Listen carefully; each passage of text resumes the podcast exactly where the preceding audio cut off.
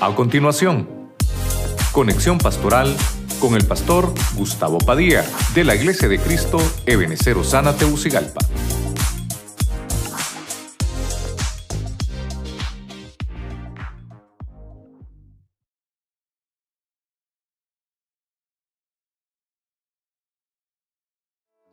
Hemos hablado de la sanidad de la parálisis.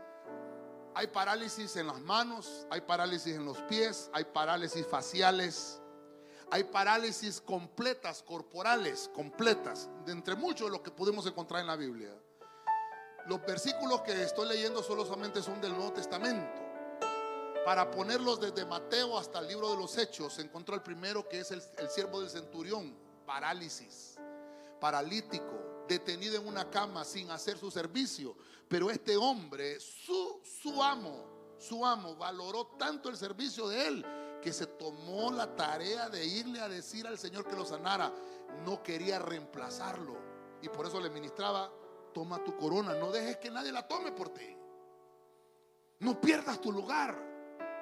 Hermano, todos somos necesarios y todos somos todos somos indispensables. En el punto 2 vimos a los tullidos. Un tullido es uno, hermano, que camina, pero muy lento. Esos, fueron llevados porque, hermano, a veces pensamos que nos va a sanar un ídolo, nos va a sanar el aceite o nos va a sanar la Santa Cena. No estoy diciendo que no sane la Santa Cena, sí sana, pero los ídolos no sanan. Ni tampoco pongamos la mirada en el aceite, porque el aceite no es el que sana, el que sana es Jesús. Amén. Y dice ahí que Dios lo que hace es complementar la obra que Él comenzó. La sanidad a veces puede ser eh, por días. Hoy te sientes mejor, mañana mucho mejor hasta que se completa la sanidad. El milagro, el milagro es en el instante. Son dos cosas distintas que tal vez vamos a verlo en otra ocasión.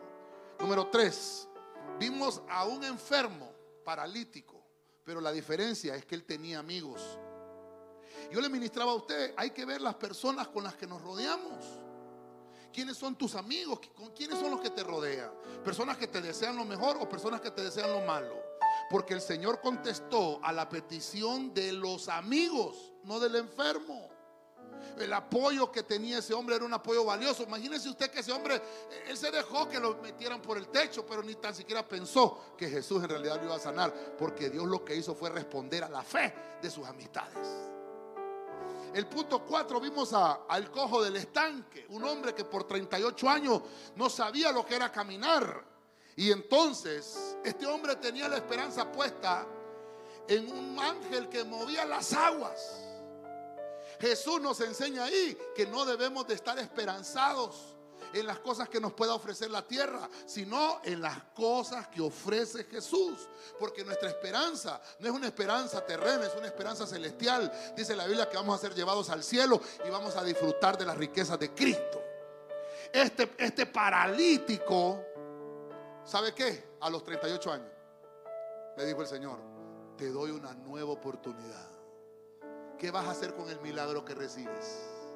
Hoy tú vas a salir con el milagro en tu mano. ¿Qué vas a hacer con ese milagro? Porque Dios te está dando una nueva oportunidad ahora. En el punto 5, el lisiado de la hermosa, aquel que ponían todos los días en la salida del templo. Nadie se preocupaba por él, ni él se preocupaba porque lo sanaran. Pero hubo un día de una activación ministerial cuando Pedro le dijo, no tengo plata ni oro, pero lo que tengo te doy. Le dio la respuesta precisa en el momento preciso. ¿Y sabe qué pasó? Como que le dijo Pedro, ¿sabes que Ya te acostumbraste a ser un lisiado. Puedes estar mejor que eso. Y a veces, hermanos, nosotros caminamos, pero por dentro estamos lisiados. nos conformamos, somos conformistas con lo que tenemos. Estamos bien, pero podemos estar mejor. No hay que ser codicioso, pero sí debemos de ser ambiciosos. Son cosas distintas. La codicia es mala, la ambición no. Porque la ambición se puede enfocar a las cosas buenas.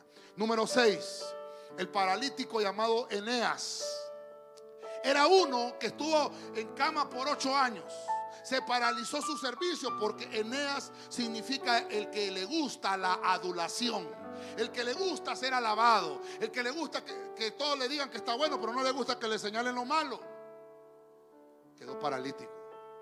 Hasta que oró Pedro por él y le dijo, pon tu mirada en Cristo, no en los hombres. No esperes que la gente te alabe, espera que sea Cristo el que te ponga en el lugar donde debes de estar. Vas a comenzar un nuevo ciclo, por eso es ocho años, el de reiniciar. Vas a comenzar de nuevo y esta vez espera a Dios que lo haga bien. Te da la oportunidad. Y por último vimos al inválido de Listra. Listra es aquello que se desvanece hay que dejar que se desvanezcan las cosas que nos hacen estar paralíticos, las cosas que nos detienen, que no nos dejan avanzar. Porque Dios lo que está esperando es que haya la suficiente fe en nosotros para hacer el milagro. ¿Sabe cuánta es la suficiente fe? Como un grano de mostaza. Como un grano de mostaza. Y Dios va a salir a tu defensa. Vas a ser sanado de parálisis. Dele palmas fuerte al rey.